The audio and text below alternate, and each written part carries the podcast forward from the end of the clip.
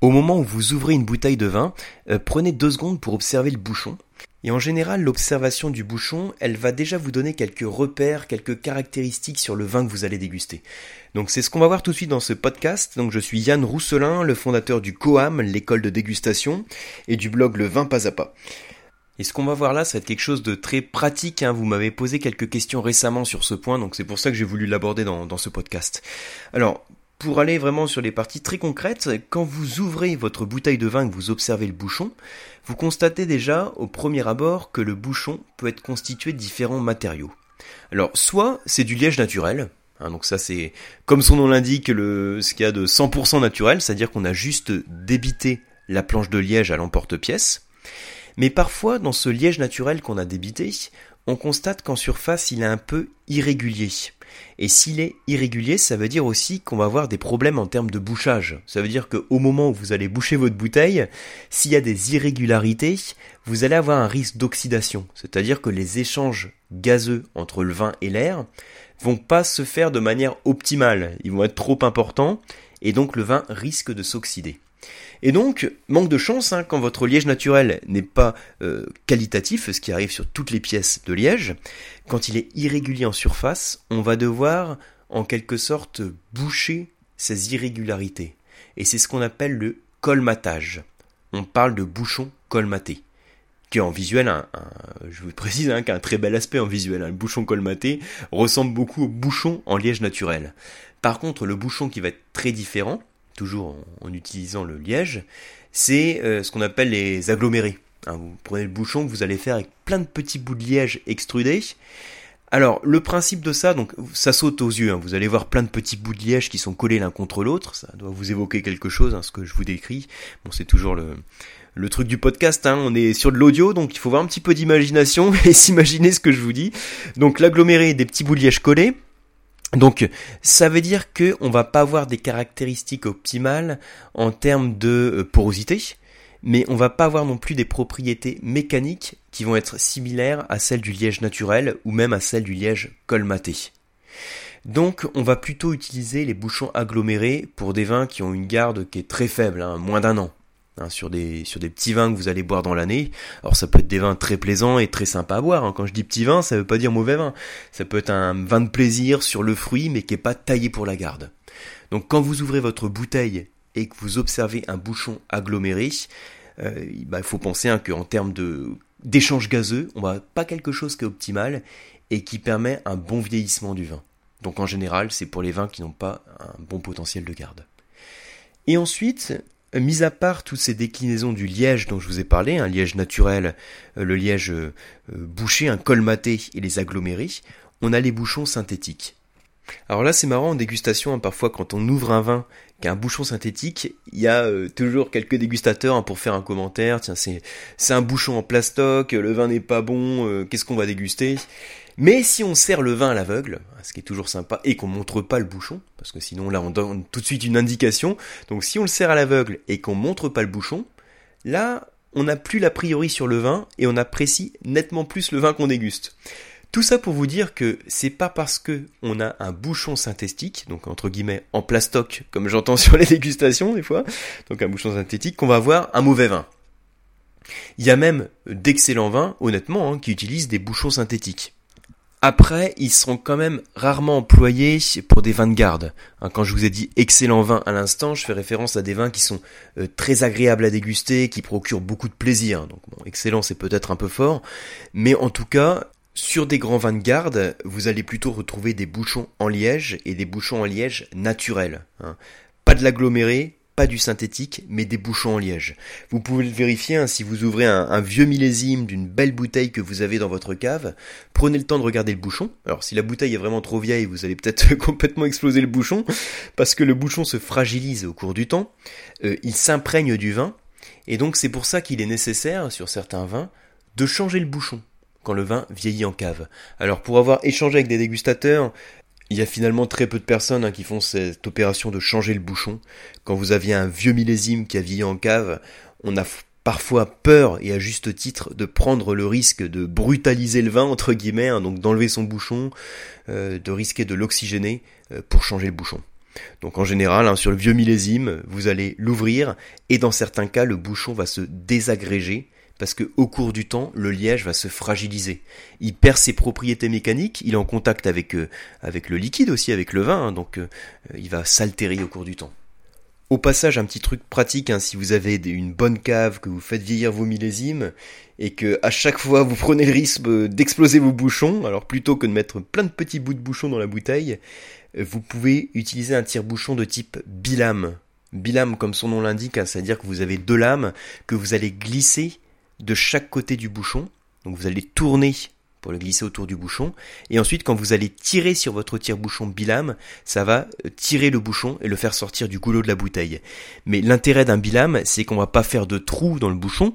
Et quand vous avez un vieux millésime, c'est au moment où on fait un trou qu'on va commencer à le désagréger. Donc ça peut être une solution à tester. Alors, je reviens à ce dont je parlais, donc euh, l'observation du bouchon. Pour l'instant, on a parlé sur les, grandes lignes hein, des différents matériaux. Le synthétique ou le liège, qui peut être décliné en liège naturel, en colmaté ou en aggloméré, également les bouchons synthétiques. Maintenant, ce que vous pouvez faire, c'est quand vous ouvrez votre bouteille de vin, alors si vous avez affaire à un bouchon de liège, c'est intéressant d'observer aussi la longueur du bouchon. Parce que vous savez, il y a certaines bouteilles qui ont un bouchon, alors je vais le faire euh, facilement, qui est petit, et d'autres qui ont un bouchon qui est plutôt grand. Donc c'est très facile hein, quand vous comparez deux bouchons, parfois ça saute aux yeux, surtout si vous ouvrez les bouteilles, par exemple au cours d'un même repas, vous dites tiens là j'ai un petit bouchon et là j'ai un bouchon qui est beaucoup plus grand. Alors est-ce que la taille a une importance sur le vieillissement du vin? Oui, puisque imaginez si vous avez un grand bouchon, qu'est-ce qui se passe? Vous allez toujours, si c'est un bouchon en liège, vous avez toujours une certaine porosité. Donc vous allez permettre les échanges gazeux. Mais si le bouchon est plus grand, les échanges gazeux vont être plus compliqués. Ils vont être moins facilités. Parce que je vais avoir une plus grande surface, si vous voulez, à traverser pour passer du vin à l'air. Hein, c'est très logique, hein. si j'ai un tout petit bouchon, logiquement, euh, ce qui me sépare de vin de l'air va être beaucoup plus petit et donc va être beaucoup plus rapide à traverser. Donc si j'ai un long bouchon en liège, je vais mettre plus de temps à le traverser, les échanges gazeux vont être plus compliqués, mais néanmoins, ils vont pas être impossibles ces échanges gazeux. Et le fait qu'ils soient compliqués mais pas impossibles, c'est là toute la clé de l'explication. S'ils sont compliqués mais pas impossibles, c'est à dire que le vin va s'oxygéner lentement au cours du temps. Et ça, j'en ai parlé récemment dans un mailing et un article justement de ce phénomène d'oxygénation. Vous savez que la phrase clé à retenir, c'est par l'influence de l'air que le vin vieillit. Alors c'est pas de moi, c'est de Pasteur, je l'ai déjà cité sur d'autres podcasts, d'autres articles, c'est simplement pour comprendre le phénomène de vieillissement du vin. Et si on apporte juste un petit peu d'air, pour faire simple, le vin, il va vieillir juste un petit peu, donc il va vieillir lentement. Et c'est important, sur un vin de garde, de pouvoir le faire vieillir lentement. Parce que si on arrive à le faire vieillir lentement dans sa cave, c'est-à-dire pendant de nombreuses années, apporter juste un petit peu d'air pour qu'il se micro-oxygène, si vous voulez, et eh ben si on arrive à le faire vieillir lentement, il va atteindre un niveau d'apogée qui va être supérieur que s'il avait vieilli beaucoup plus vite. Et intuitivement, c'est logique, hein, si vous avez une belle bouteille de Nuit Saint-Georges que vous souhaitez faire vieillir, et eh ben si vous la faites vieillir dans une cave optimale avec 16 degrés toute l'année, euh, en conditions d'obscurité, un bon, un bon hygrométrie, hein, donc un bon taux d'humidité, ça va pas du tout le même vieillissement que si vous la faites vieillir euh, au soleil ou à côté des plaques chauffantes hein, dans la cuisine, par exemple, où elle va vieillir beaucoup plus vite, mais elle va pas atteindre le même niveau d'apogée que dans une bonne cave. Hein, si des fois vous aviez un doute là-dessus, hein, voilà, je vous rassure. Si vous avez une bonne cave chez vous, rassurez-vous, hein, vous n'êtes pas obligé de remplacer votre cave par des plaques chauffantes pour déguster vos vins plus tôt. Donc voilà pour ces quelques considérations sur l'interprétation du bouchon, donc qui passe par l'interprétation du matériau, mais également par la longueur dont je voulais vous parler, euh, qui ne facilite pas les échanges gazeux, mais qui permet au contraire un du vin. Et donc, si vous avez une belle bouteille avec un bouchon qualitatif et qui permet un lent vieillissement du vin, vous aurez peut-être la chance hein, de déguster un vieux millésime à son apogée, qui aura les caractéristiques d'un vieux vin qui sont tellement plaisantes, hein, ce côté euh, gibier, animal, cuir, des notes tertiaires aussi de champignons, de sous-bois. Un dernière fois, j'avais ouvert un vieux millésime que je dégustais, où on avait encore ce côté. Alors, on avait un boisé qui était complètement fondu, donc on retrouvait quelques notes de cuir, et on avait ces nuances tertiaires, hein, donc végétal. Le végétal tertiaire, c'est ce que je vous cite à l'instant, c'est vraiment le côté un peu humus, champignon.